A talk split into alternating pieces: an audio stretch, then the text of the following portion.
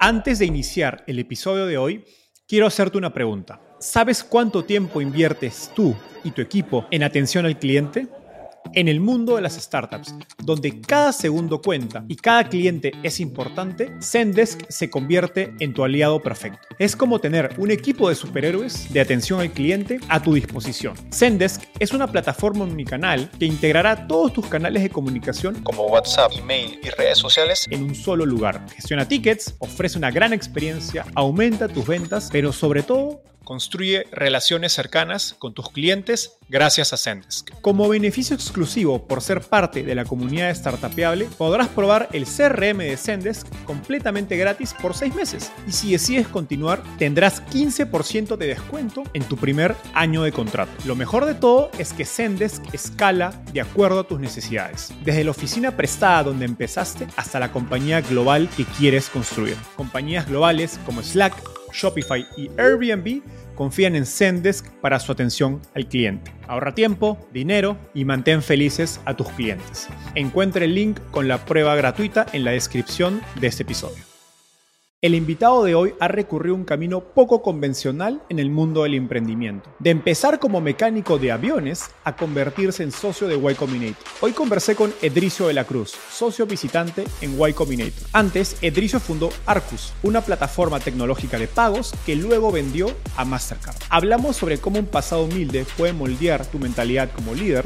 Me abrió una perspectiva que se convirtió en un superpoder. Cómo funciona Y Combinator por dentro. Todos los partners son exploradores con éxito. Buscar consejos sobre tu startup. Para una persona que, si una persona que no ha creado un startup, es como buscar consejo para ser padre de una persona que nunca ha sido padre. Y lo que más le ha sorprendido de trabajar con leyendas del mundo startup como Gary Tan y Michael Seibel. Lo humilde que son. Me sorprende lo humilde que son las personas súper exitosas comparado a lo no humilde que son los venture capitalists. Personalmente, esta conversación fue una dosis de inspiración y espero que lo sea para ti.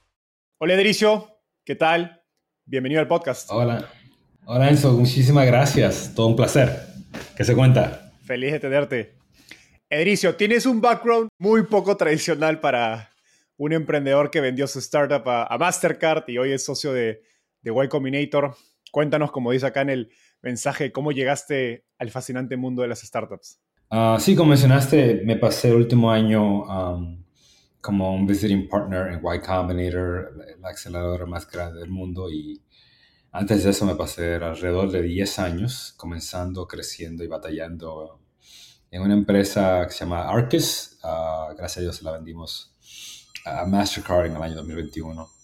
Pero sí, mi, transcurso y trayectoria a llegar a ese camino fue, fue muy única ah, y creo que me ayudó bastante a contribuyó bastante a mi éxito como emprendedor. Yo nací en Santo Domingo, mi primer emprendimiento fue vender guayabas en Santo Domingo, enfrente de mi casa. Uh, vendías la guayaba blanca por 25 centavos y las rojas por, uh, por 10 centavos. Y ese era mi primer emprendimiento. ¿no?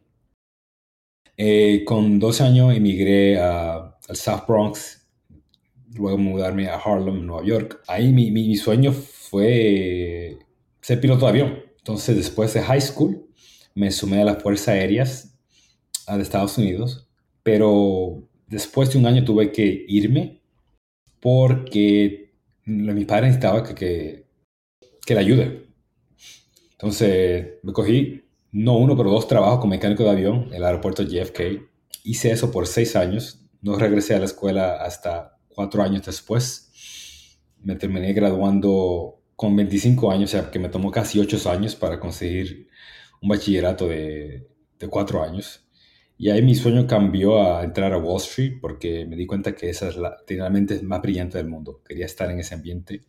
Obviamente todos me dijeron que no y yo que sí, sí, sí, sí y ellos que no, no, no, no.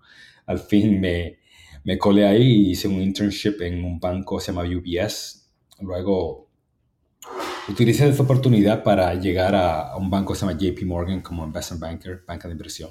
Y me fascinó. Trabajé 80 horas a la semana con una sonrisa en mi cara. Me gustaba estar en ese ambiente de excelencia con gente mucho más inteligente que yo.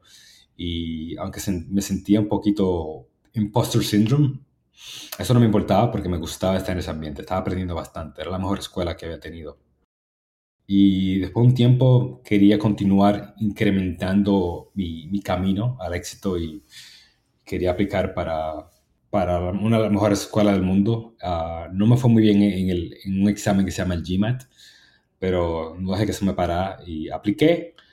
Eh, con fe de Dios me aceptaron en, The Wharton School, que fue la escuela número uno cuando yo apliqué en el mundo uh, para el MBA. Y eso también cambió mi vida porque aceleró el nivel de confianza que yo tenía para emprender. Después que me gradué, comencé a pensar cómo, cómo crear algo. Y típicamente la mayoría de la gente piensa en, en negocios diciendo, oh, ese es el gran mercado, déjame atacarlo y yo tuve una persona, una, un approach más, más eh, personal. Eh, para mí era, yo tuve este problema como emigrante, ¿cómo lo resuelvo? Ese problema haciendo remesas. Y esa fue la primera versión de, de Arcus eh, en el 2013. Ahora, mencionaste que, digamos, uno de tus primeros trabajos, al, al menos en Estados Unidos, fue ser mecánico de aviones. ¿Te llevaste algún aprendizaje de este tiempo como mecánico que, que sientas que hayas aplicado como emprendedor? Sí, yo era mecánico de avión, uh, principalmente, bueno, lo hice, comencé con 18 años, lo hice por 6 años. Hacía todo desde cambiar una rueda, echar aceite, hasta cambiar un inodoro, uh, hasta hacer troubleshooting en, el avión de, del avión. O sea, hacía todo, en realidad. Lo primero que aprendí es tener responsabilidad por algo mucho más grande que yo. O sea, tener responsabilidad por una aeronave de ese tamaño. Ah, no sé si sabes esto, pero cada vez que una aeronave despega, un mecánico tiene que firmar lo que se llama airworthiness, que significa que esa nave está worthy to be in the air, ¿no? Uh, y yo, yo, me encargaba de eso. Yo, yo firmaba ¿Qué, con mi nombre y mi vida, sí. Uh, y había veces que la, el, el avión se, se regresaba a la puerta y yo tenía que entrar y platicar con, con, con el capitán y ellos me daban un rundown de lo que pasó. Y, o sea, mucha responsabilidad para un chamaquito de 18, 19 años. Pero me gustó tener ese nivel de responsabilidad a esa edad. Otro aspecto que tampoco, que no es tan obvio, es el nivel de trabajo, de solamente llegar al trabajo. Por ejemplo, no era un trabajo normal. Primero que todo, la mayoría era en la noche, la mayoría era en, el, los holidays, los fines de semana, y muchas veces era días que tú coges libre, como Navidad. Yo trabajé en Navidad muchas veces, Año Nuevo, el día de Thanksgiving. Días que uno hoy lo coge como para compartir con familia. Yo estaba trabajando en el frío y mucho frío también solamente llegar al trabajo uno tenía que ir a un parque, lo coger un tren, pasar por seguridad. O sea, te, tomaba una hora solamente llegar al trabajo, ¿no? Y una vez al trabajo, obviamente, estaba en un ambiente que se movía rápido. De nuevo, el clima, cuando, cuando llueve, cuando neva, todos esos aspectos como que me, me ayudó a apreciar mucho lo que es eh, el trabajo de la oficina que no tiene ninguno de esos factores. Me encanta este, esta historia y ejemplos de, los trabajos que hacías como mecánico, porque mi papá eh, tiene un taller de, de mecánica y, yo crecí viéndolo empezarlo, ¿no? Sabía, él, digamos, tiene un equipo y todo, pero yo lo crecí, yo crecí viéndolo empezarlo y con la imagen de él con las manos llenas de grasa, ¿no? Eh, y yo de niño, cool. ay, no quiero tocarlo. Eh, y él estando debajo de un coche arreglándolo y creo que esto a mí por, por, lo menos me enseñó esta idea o noción de, pues, de que no hay un trabajo pequeño, ¿no? Eh, y que el trabajo sea el que sea, si hay que cambiar un inodoro, como decías, pues dignifica al hombre. ¿Cómo dirías que, que esta experiencia eh, de, digamos, de ser mecánico avión eh, moldeó tu forma de, de, emprender y liderar desde una perspectiva más humana? Sí, bueno, primero que todo me, me dio mucha humildad. Um, y me dio más que humildad una perspectiva bien amplia de lo, los caminos de, de, diferentes gentes, ¿no? Cuando yo fui CEO de Arcus, obviamente empleamos personas de, de, cada esquina del mundo, tanto un muchacho que trabaja en banca de inversión en Goldman Sachs, como una persona que no se graduó de high school y hizo un DevTools workshop y ahora era ingeniero. O sea, va, varios caminos de la vida.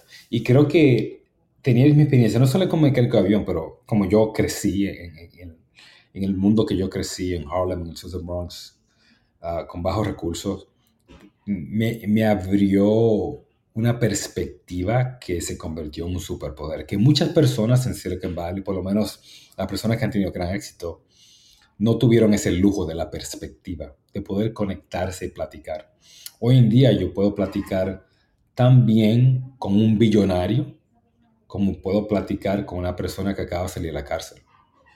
Yo puedo conectarme y puedo platicar con esa persona a un nivel muy personal y orgánico y genuino. Y es porque, honestamente, por todo lo que pasé en mi vida, a una edad joven, me dio esa perspectiva y esa facilidad de conectarme con personas en ambos extremas del espectro. Me encanta esto que dices. Y como mencionaste, creciste en el Bronx y Harlem, eh, lugares que, según mismo te he escuchado decir, no eran el mejor ambiente eh, para ti y que sentías una necesidad de, escapar. Eh, digamos, pero es difícil escaparse, ¿no? digamos, salir de estos ambientes siendo joven, por, digamos, por dinero, por un lado, pues quizás estás viviendo con tus padres. y dos, a veces es tu familia, son tus amigos. Y, como dicen en, en, Estados Unidos, you don't know what you don't know. ¿Cuándo y cómo te das cuenta que este ambiente era negativo para ti? Yo vi en Harlem, que es en el, en el norte de Manhattan, y yo iba a high school en Queens, que es al sureste. Entonces yo, yo cogía un tren, tomaba una hora y 15 minutos cada vez ir, y yo traspasaba lo que era Midtown y después a Queens, o sea, era una L, de norte a sur y de sur a este. Y cuando yo llegaba a la parte de Midtown, yo veía personas en su traje, personas jóvenes que iban al trabajo. La mayoría iban al trabajo en banca, de hecho. La mayoría de los bancos están en Midtown. JP Morgan, Morgan Stanley, están en Midtown. Y, y luego comencé a ver Bloomberg con 12 años. Y me, me apasionó e, ese ambiente. Me, no tanto para la energía o porque se hacía dinero, pero yo veía eso como un ambiente de éxito. Y el estar tan físicamente cerca, ¿no? Porque lo de Wall Street es algo mundial, ¿no? Es el centro económico del mundo, no de Nueva York, del mundo. Estar tan físicamente cerca de un mundo de éxito, pero al mismo tiempo psicológicamente tan lejos, me causó mucha ansiedad y al mismo tiempo deseo de, de escapar, ¿no? Pero porque estaba ahí, lo veía físicamente ahí, yo sabía que algo tenía que pasar, subconscientemente algo tenía que pasar para yo irme de mis circunstancias, entonces eso ayudó mucho, estar, estar eh, teniendo acceso a solamente a ese mundo físicamente y ver el subway y cruzar el subway cada día y verlos. Qué, qué interesante y se me hace curioso porque, sobre todo en, Latinoamérica, tenemos tantas ciudades, digamos, con esas diferencias marcadas, ¿no? Y cuánta gente pasa eso en su día a día, ¿no? No sé, por ejemplo, creo, una de las que, yo, yo viniendo de Lima, que no es que sea un paraíso, pero a mí personalmente incluso me sorprendió más Río de Janeiro, que creo que es una ciudad que tiene incluso son mucho más, esas diferencias de riqueza mucho más cerca, y como ser un niño de un lado que te levantas ¿no? en un ambiente y ves cruzar a la calle unos edificios, o incluso, sí, cruzar, cruzar la calle literalmente, unos edificios llenos de mucha riqueza. Totalmente. Totalmente. Y ir por ese proceso. Ahora, e, en este camino has hablado múltiples veces o has dado muchas veces este consejo de, entrar a la habitación correcta. ¿Puedes explicarnos a qué te refieres y cómo recomiendas buscar esta habitación, sobre todo a emprendedores? Sí, entrar a la habitación correcta, entrar a un ambiente de éxito, eh, yo me he dado cuenta personalmente que es uno de los hacks más efectivos para, para tener éxito a un, gran nivel. ¿A qué me refiero? Me refiero a, estar en un ambiente eh, con un grupo de personas que todos están un poquito más adelante de ti, ah, más adelante en aspecto de carrera, en aspecto de madurez, en aspecto de su perspectiva en la vida, aspecto intelectual, ¿no? Pero la clave aquí es que están alante de ti. no a tu nivel, definitivamente no atrás, adelante de ti en ese aspecto. Y, lo que me di cuenta es que algo ocurre que es increíble, que nosotros, los seres humanos, somos animales sociales. Nos gusta en, estar sorreados por otros, otras personas. Y lo que pasa es que, siendo animales sociales, nosotros terminamos copiando los hábitos y el carácter de nuestro ambiente inmediato. Sabemos que, que, el dicho es, tú te conviertes en el averaje de las cinco personas con quien, con quien más tú andas. ¿no? Y me di cuenta cuando, me, cuando yo cambié de mundo de mecánico de avión a banca de inversión, fue un cambio drástico y fuerte. Algo mágico pasó. En, vez de yo, aunque tenía miedo y yo no era tan inteligente como, como mis colegas, yo me adapté a mi ambiente naturalmente.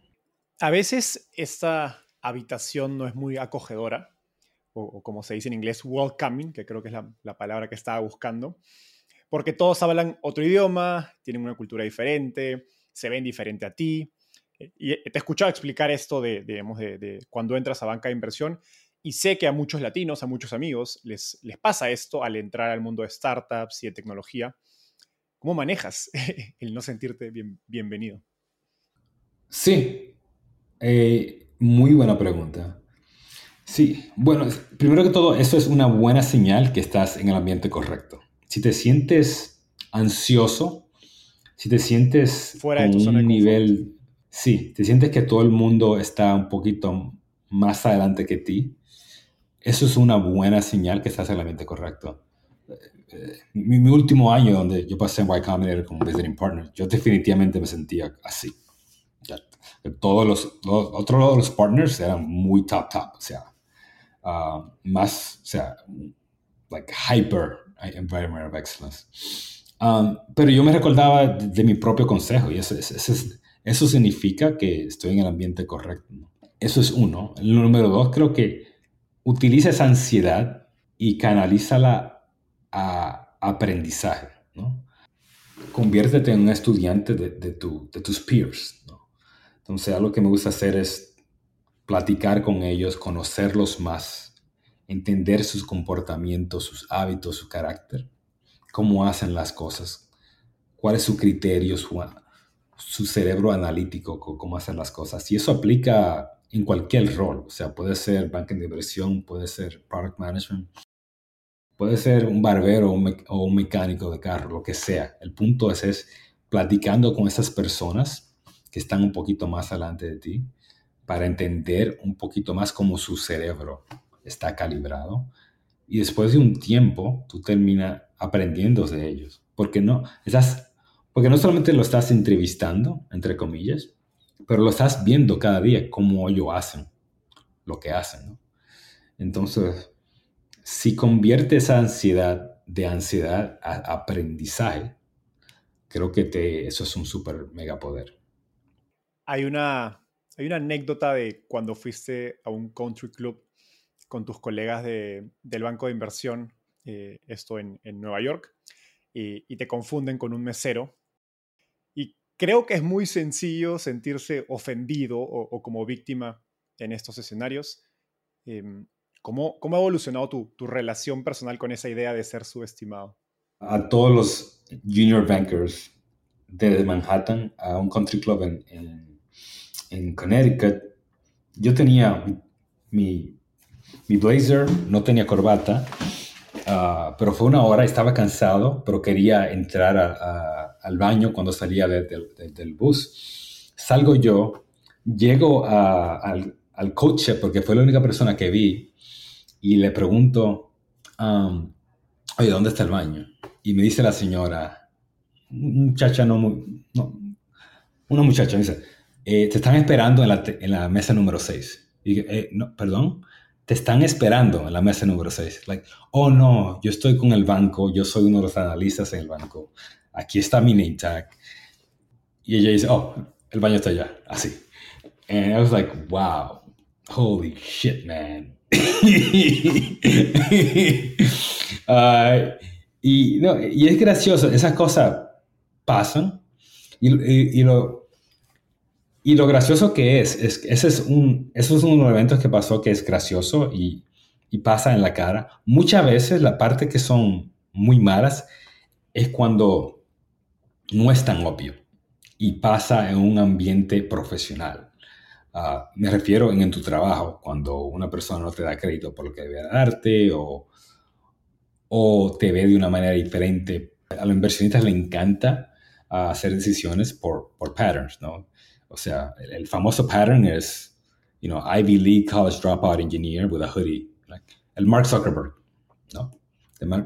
Ah, y hoy por hoy todavía ese sigue siendo el pattern. Entonces, uno, tienes que reconocer que eso existe los, todos los inversionistas lo van a negar, pero créeme que todos lo hacen. Es importante saber que, eso existe. Una vez que, que, existe, perfecto, lo que tú haces es solamente eh, ponerte una posición de la mejor manera posible para ganar sobre esos patterns, ¿no? Tienes que comunicar las cosas de una manera, en cierta manera. Tienes que... Yo siempre me presenté con with my pedigree en vez de decir yo era Edricio, el cofundador de Arcos, yo decía, yo soy Edricio, yo fui a Wharton y comencé Arcos, ¿no? Siempre ponía lentes para poner para poner a la junta, siempre tenía un blazer, aunque todo el mundo se ría de mí. Es, yo sabía que yo por, por, ser diferente tengo que verme diferente, tengo que, tengo que estar más a tiempo, tengo que estar más preparado, trabajar más fuerte. Esa es la regla de la vida. Yo, yo no la hice, pero esa es la regla. Y al fin yo creo que todos esos factores Ah, me llegó permitir estar a un nivel que muchas personas uh, confiaron en mí, ¿no? Uh, tenían confianza en mí y no veían que yo era diferente, me veían como un líder, ¿no? A una persona que podía levantar capital, organizar un equipo, liderar un equipo a un gran nivel que, fue Arques, ¿no? ¿Nunca sentiste que tener que hacer eso, quizás esfuerzo extra, era injusto? Totalmente, totalmente, totalmente injusto. Y me molestó bastante. Había muchas veces que era, o sea, eh, eh, outright kind of racism uh, de la parte de la inversión de Silicon Valley.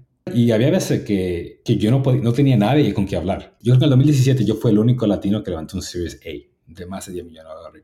Es like, que no había, no, no había este ambiente que existe hoy de diversity inclusivity.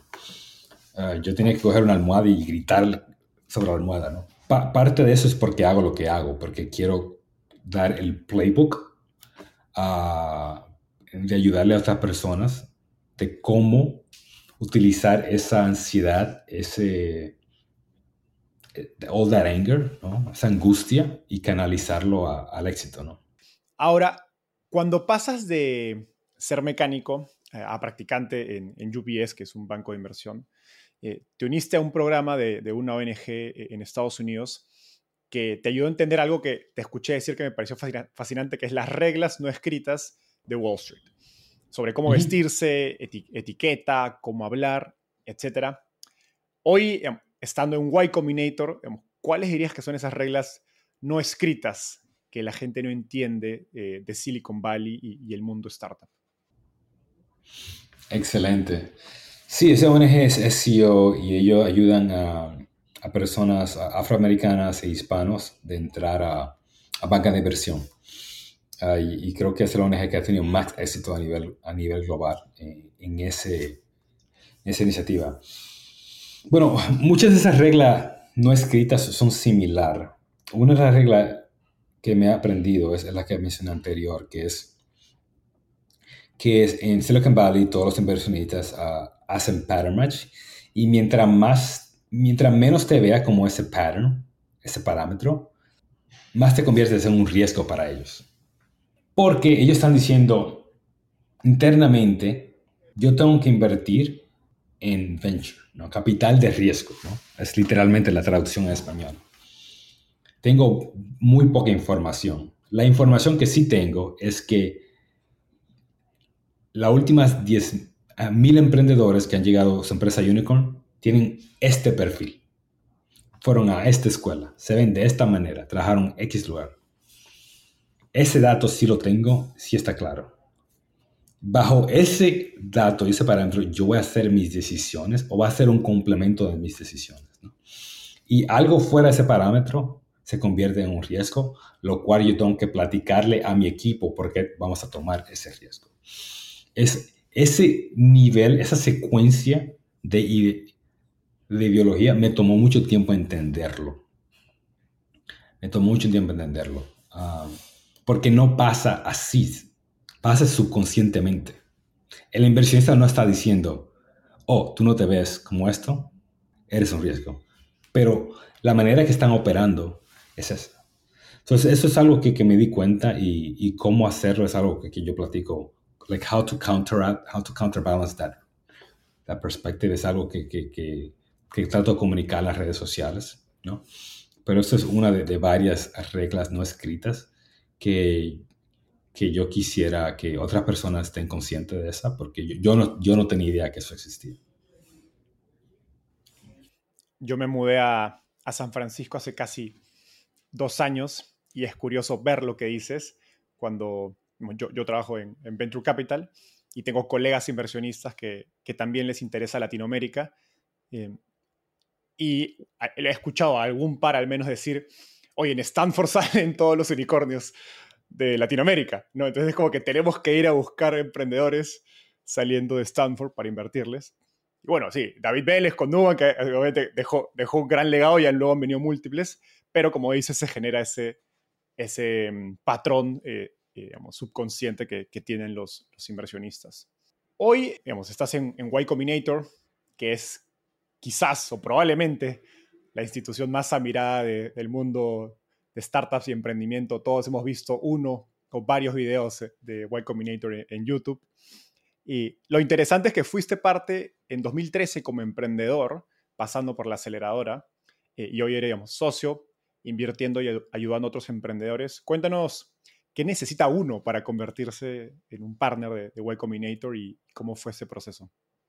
Sí, um, pues yo fui el primer latino eh, entrar a, a, Y Combinator como fundador y ahora fue el primer hispano de entrar a, a Y Combinator como visiting partner. Y bueno, yo creo que primero que todo tiene que crear una empresa que sea exitosa. Um, gracias a mi colega, gracias a mis cofundadores, gracias a, a varios aspectos logramos eso. Uh, pero también creo que tiene que tener uh, un deseo de ayudar. ¿no? Y, y, y, algo que me di cuenta en mi, mi transcurso como, como emprendedor fue una de las cosas que más me gustó, fue como ayudar a otros emprendedores y pedir ayuda a otros emprendedores. Y hay un cierto nivel de, de confort y camaraderie que tú creas con fundadores porque todos están en la misma batalla, en la misma guerra al mismo tiempo. Y muy difícil entender esa batalla, lo difícil que es. Uh, y por eso me, me, me, ha fascinado poder platicar con, con otros fundadores y me doy cuenta que muchos de los problemas son comunes, muchos de los retos son comunes. Entonces me, me ha ayudado a, a, tomar algunos de esos retos y, y, y, proveer buenos consejos, y no solamente a ellos, pero también lo que yo comparto en, en las redes sociales. Todos tenemos nuestra versión de qué hace tan, tan especial a Y Combinator y por qué han tenido eh, tanto éxito invirtiendo en startups y a, y tanta escala, estando dentro ¿cuál dirías que es la receta secreta de, de, Y Combinator? ¿Qué, hacen diferente que, que, un gran porcentaje o un buen porcentaje de los emprendimientos que toca se convierte en oro? Sí, yo creo que ahora que estoy, que me ha pasado el año ahí, creo que es más obvio de lo que piensas. Todos los partners son ex fundadores con éxito. Y si te pones a ver, uh, tú trabajas en un fondo, si tú sabes esto, la mayoría de los fondos, la mayoría de los aceleradores, la mayoría de la ONG que se dedican a emprendimiento no son lideradas por exploradores. Y es como... Y buscar consejo de una persona, buscar consejos sobre tu startup para una persona que, desde una persona que no ha creado un startup, es como buscar consejo para ser padre de una persona que nunca ha sido padre. Y es como, y, tener esa profundidad, esa capacidad de ver o sea, de decir, yo ya vi la película, tú estás en X y esto es lo que va a pasar. Es increíble lo común que son los caminos de emprendimiento. No importa si estás en, en Lima o en Lagos, no importa si estás en AI o biotech, no importa si eres blanco, moreno, azul, amarillo, el camino es muy similar. Pero si no caminaste ese camino, es imposible tener un entendimiento de cómo ayudar a otros fundadores. Si eres inversionista y típicamente vienes de una MBA o de banca inversión, yo creo que ese es hasta peor. Te digo por qué. Porque yo fui inversionista y yo, yo, sé, yo fui, me gradué de la MBA también. Tu parámetro y punto de referencia del mundo viene de un big company approach, donde todo está estructurado. Lo que se valora es estructura, lo que se valora es consensus, lo que se valora es no tomar riesgo. En un emprendimiento, lo que se valora es, velocidad y aprendizaje. ¿no? Y a veces tiene que hacer las cosas no de la mejor manera, pero tiene que tomar esos riesgos, tiene que hacerlo rápido, tiene valores aprender. Y, y, creo que es muy difícil, casi imposible. Por eso yo le digo a los emprendedores, solo escucha consejo de otra persona que, que han creado la empresa. Porque si no, el consejo que va a escuchar no solamente es malo, es probablemente un consejo que te va a matar tu startup. Ayer, hace unos días, discutía con un emprendedor acerca del valor de los inversionistas, ¿no? Y hay esta noción de que un inversionista bueno puede mejorar en cierto porcentaje, digamos, tu compañía o la dirección en la que va, pero un inversionista malo puede matar tu compañía. Sí, exactamente. Es, bien asimétrico el valor de la diferencia entre un buen y un mal inversionista. Y por eso, digamos, algunos dicen, ¿no? Si el inversionista no hace nada, ya es ganancia, ¿no? Exacto, exactamente. si no fastidia, ya es ganancia. Y Combinator tiene cosas únicas, eh, al menos que he visto a través de la experiencia de amigos que han pasado por Y Combinator y, un poco yo, yo haciendo mi, mi pattern matching o mis patrones viendo en, la experiencia de cada uno de ellos. Eh, y creo que cosas que para mí son únicas, uno es el, la accountability entre pares, que parece como un grupo de, coaching, eh, el tema de comunidad, y sobre todo creo la, la, velocidad y el foco durante las semanas del programa, que ves compañías que pues después de tres meses salen con otra cara, ¿no? ¿Cómo crees que un emprendedor puede replicar estas circunstancias si es que no ha pasado por Y Combinator? Yo creo que te refieres a, a los Group Office Hours que tenemos, que es cada dos semanas. Es con un partner y un microgrupo de 5 o 10 empresas. Y, lo poderoso de eso es que es el aspecto social, ¿no? Como dije anteriormente, somos animales sociales y nadie quiere dar mala cara en frente de sus peers. Nadie quiere decir, oh, esta semana tú hiciste lo tuyo y yo no hice lo mío. nadie quiere.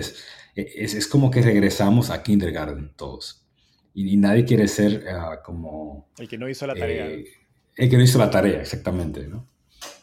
Eh, y es increíble cómo eso funciona. Increíble lo que, lo que eso te empuja a hacer solamente por no estar, por no ser el, chico, el chico malo de la clase, ¿no? Y pues, lo que yo le sugiero a personas es que, que busque ese, cree ese nivel de, de, contabilidad, de contabilidad, de accountability artificialmente. Buscas es uno, dos, tres emprendedores que son amigos tuyos y tenga esas sesiones cada mes, ¿no? Tenga sesiones cada mes. Y hazlo por ti. Otra cosa que muchos inversionistas muchos fundadores no hacen que deberían hacer es los, investor updates. Muchas veces yo, yo tengo como alrededor de 15, 20 inversiones como angel y la mayoría de los fundadores no, no quieren hacer investor updates. Y yo le digo, brother, eso es para ti, no para mí. Y, y lo hacen al extremo, porque cuando lo hacen, te escriben una novela. Y a veces no lo hacen yo le digo, mira, son, son cinco cosas, mira, los números, o sea, are you growing or you, or you not? O sea, lo bueno, lo malo, ¿no? Eh, las metas, ¿le pegaste? ¿Sí o no? ¿Y por qué no? Y to ask, o sea, what do you need from me? Y ya, five bullet points, ya sí. Hazlo cada, cada tres meses, cuatro veces al año pero hazlo por ti, de una manera de, de crear ese nivel de accountability. Porque e, es, es, un, es un mindfuck ser, ser fundador, porque imagínate, crecemos en un ambiente que todo está estructurado. O sea, o sea, yo tengo mi hija de dos años en la escuela ahora mismo y todo es estructura. O sea, llega a una hora, a las 10 hace otro, a las 12 toma siesta, a la 1 come, a las 2 sale. O sea, todo es estructura. Después un trabajo es más estructura. Entonces es la primera vez en tu vida que no hay cero estructura. No hay nadie diciéndote nada. Si quieres no trabajar y a la playa, puedes hacer eso. Si quieres trabajar el día entero, puedes hacer eso. Hay cero estructura. Entonces es un, cambio demasiado drástico. De irte, toda tu vida ha creado estructura y ahora es hacer cero estructura. Es muy difícil. Entonces tienes que artificialmente crear estructura porque tu mente no va, o sea, nadie va a poder encajar eso, ¿sí? muy poca persona. Entonces, eso es algo que recomiendo, es crear estructura artificial. Y en lo que dices está el valor de, los hábitos, ¿no? justo leía a un, a un inversionista que, que, me gusta mucho, él habla que a veces se le da, en su opinión, se le da demasiada importancia a, los, como le dicen en inglés, big hairy, hairy goals, como objetivos súper ambiciosos. Y en verdad el éxito está más bien en crear esos hábitos en el día a día, ¿no? En enfocarte en ganar tu día, ¿no? En, me levanto tal hora, hago tal cosita, hago tal cosita y crear esa estructura de hábitos durante un día que luego en el tiempo se compone y son los que justamente te hacen alcanzar esos objetivos, más no establecerte la gran visión desde el inicio que, se suele ver pues, muy lejano y no se enfoca en, el tiempo que ganas en, cada día y el impacto que puedes lograr en cada, en cada día de tu trabajo, de tu carrera, porque creo que no solo aplica para, para emprender. ¿Cuál es el consejo que más te encuentras dando en tu día a día hoy como, como socio de, de Combinator? Lanza pronto. Hay mucha gente que quieren perfeccionar su producto, su MVP. Ah, quieren asegurarse, no quieren pasar vergüenza. O sea, han llegado a un nivel en su carrera que todo ha sido un nivel élite y el temor es, yo lanzo esto, es una extensión de mí. Si el producto fracasa, yo fracasé. Entonces yo soy un fracaso. Si yo soy un fracaso, todo lo que he hecho es un fracaso. Y es like, wow, espérate. Eso es, eso no es una extensión de ti. Eso es un experimento que tú estás tratando. Eso es todo. Si lo ves como experimento, no como un producto o una empresa, es mucho más fácil. Porque, ¿cuál es el valor de un experimento? Es aprender. O sea, tú no estás lanzando ChatGPT o, o Threads que se va a convertir en un mega éxito overnight. That's not what you're doing. Lo que estás haciendo es, tienes una idea, eso es una excusa para tú poder ir a platicar con personas sobre tu producto, sobre tu MVP. ¿No? mientras más pronto lanzas, más, pronto puedes captar esos aprendizajes. En tus cuentas personales de, redes sociales, te he visto dar algunas versiones de este consejo enfocado a emprendedores no técnicos. Eh, y me imagino porque mucho de lo que tú te has enfrentado es ser un emprendedor no técnico y, en, experiencia, sobre todo eh, creo que en Estados Unidos hay una clara relación en que emprendedores latinos suelen ser menos técnicos, al menos me imagino producto de que un porcentaje de los alumnos que van a la universidad a estudiar carreras STEM es menor eh, eh, en latinos, al menos hoy. ¿Qué consejos le das a, esos emprendedores no técnicos respecto a eso? Muy, muy buen, buen tema. Y voy a, repartir la respuesta en dos partes. Eh, históricamente y lo, y lo que creo que va a pasar. Bueno, históricamente Ah, mi, primer consejo a personas no técnicas es que se convierta lo más técnica posible. Yo, yo fui CS undergrad y me cambié, pero sí hice otras cosas que me, me ayudó a, ser un poquito más técnico, por lo menos en el dialecto. Ah, y me ayudó a liderar el producto para Arcos por un buen tiempo, aunque muchas veces no lo hice correcto. Uh, pero mientras más técnico te conviertes, más puedes practicar. Es como un idioma, ¿no? O sea, es mientras más, si vives en Francia, mientras más, no, no tienes que hablar francés, pero mientras más francés hablas, más a disfrutar tu tiempo ahí. Eh, entonces es, es, importante porque eso te permite a, a platicar con, con, con, tu CTO, te, te, permite a reclutar mejor y te permite a depender de, de ellos menos, que es muy importante. Ahora, lo que está pasando ahora mismo con AI y con uh, no-code tools es algo significativo. No es mi opinión, pero es la opinión de varios expertos que no va a haber programadores en cinco años. O sea, no, no, sé. Uh, creo que hay un gran valor de ser programador. Pero creo que el, el espíritu está ahí. El espíritu que muchas de esas funciones se van a automatizar. Lo que sí yo creo que va a ocurrir es que va a reducir las barreras a, convertirse en una persona técnica. ¿no? Creo que una persona técnica ya no, es una no va a ser una persona que sabe programar en Python. Va a ser una persona que sabe, eh, entiende cómo canalizar dif diferentes LLMs, cómo hacer prompt engineering, cómo hacer uh, data loading de la manera correcta, cómo hacer fine tuning, eso va a ser una persona técnica. Cómo utilizar AI. Mi recomendación sigue siendo la misma. Convierte lo más técnico posible, coge una clase, pero ten consciente que tú no es, no, no, you're become a developer, no vas a escribir código, pero te vas a convertir más um, conversant en el idioma de, de ser técnico, con un ojo más a AI me, hace sentido. Y creo, creo que una, el, hablarle a las AIs en sí mismo es una habilidad.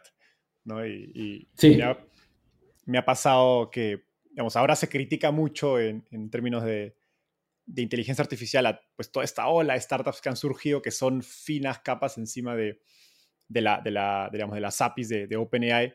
Eh, y justo conversaba con un emprendedor la semana pasada y me decía, sí, utilizamos ChatGPT, pero el uso que le damos no es sencillo. Y, me mostraba todo el, el árbol, digamos, de, de, maneras en que ellos utilizaban el, digamos, prompt engineering para, en este caso es una compañía de, educación, para poder crear contenido educativo. Y era un nivel de profundidad impresionante que, que no te hubieras imaginado. Y pues, pues no solo es cómo llegas al resultado, sino también cómo optimizas cómo llegar al resultado, dado que esas APIs de, pues, OpenAI no son nada baratas, ¿no? Y si quieres ver un producto de repente consumer, pues no es que te puedes gastar, toda, no puedes hacer todas las llamadas que quieras, no tienes que pensar en cómo optimizas a la API para poder llegar a un, a un costo razonable para que haya un modelo de negocio sostenible.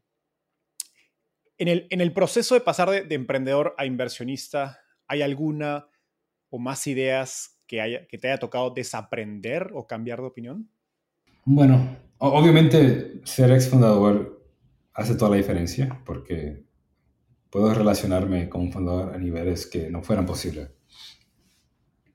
Uh, yo creo que el reto más grande es como no ser un experto en una línea de fintech y tener conocimiento en varias, o sea, aprender de, de hard tech, uh, de biotech, de edtech, o sea, y cómo aplicar una capa de, de consejo similar a todos, ¿no? Y yo creo que es más fácil hacerlo en early stage, cuando todos los retos se ven iguales, uh, que, que late stage, que los retos ya son más operativos y específicos a, a ese emprendimiento. Entonces es un poquito más fácil hacerlo early stage, que es mi enfoque ahora. Hace sentido. ¿Cuál es tu framework hoy para evaluar una compañía interesante o no en inteligencia artificial? O que utilice inteligencia artificial. En AI. Exacto. Ok, bueno, eh, con AI, primero que todo, es, yo creo que el equipo, a una persona que tenga un buen conocimiento de la tecnología, a una persona que tenga, que pueda adaptarse a los cambios, ¿no? que ya ha, operado en ese ambiente. ¿no? del otro lado, parte del equipo, una persona tiene que tener muy buen conocimiento en el problema que están resolviendo se tiene que ser dos, un lado de la tecnología, otro parte del problema, porque la tecnología es parte de la solución al problema, ¿no? Porque muchas veces lo que pasa es que, oh, vamos a, de un lado tuviera, tiene expertos de AI, pero no saben cómo productizar o comercializar la solución. Y de otro lado hay personas que, oh, vamos a utilizar AI, pero tienen cero conocimiento de, de cómo utilizar y optimizar los LLMs. Um, entonces creo que requiere como un, balance de los dos. That's the perfect harmony. ¿no? Totalmente. A mí me ha pasado que veo emprendedores técnicos en AI, pero que a veces la solución, como dices, por, por conocer poco el problema, hace una solución en Estados Unidos se dice como un martillo para un, para un pequeño clavo, como que ya demasiado, demasiado exagerada la solución. O sea, técnicamente es impresionante, pero no, no, no necesitabas tanto para resolver el problema que estás eh, enfocándote. Edricio, hoy trabajas con, gente como Gary Tan, Michael Seibel, que son dos figuras legendarias de, Silicon Valley. ¿Cuáles han sido tus mayores sorpresas de, trabajar de cerca con, ellos? Eh, lo humilde que son. Las personas más humildes, accesibles. Uh, de hecho, estaba, estaba haciéndolo esto a un amigo, que me sorprende lo humilde que son las personas súper exitosas comparado a lo no humilde que son los venture capitalists. uh, o sea, son, son, dos mundos totalmente diferentes. Un associate en, en, un venture capital firm es mucho menos humilde que a algunos de los billonarios con que trabajo. O sea, es increíble, es el cielo de la tierra. Edricio, qué increíble todos los aprendizajes que te has llevado de tu experiencia por Y Combinator. Me hubiera gustado seguir profundizando, tenía varias más preguntas preparadas, pero nos quedamos sin tiempo, así que aquí lo dejamos y nos vemos en un próximo episodio. Adiós.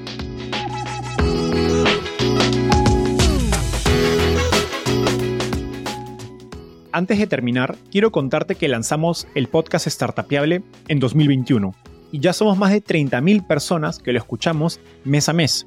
Pero quiero seguir creciendo el mundo de las startups en Latinoamérica.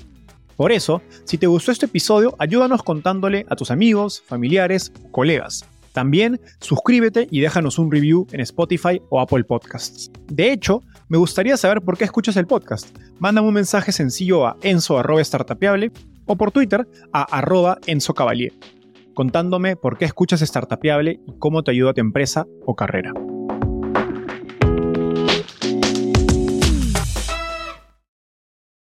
Este es un podcast producido por Explora.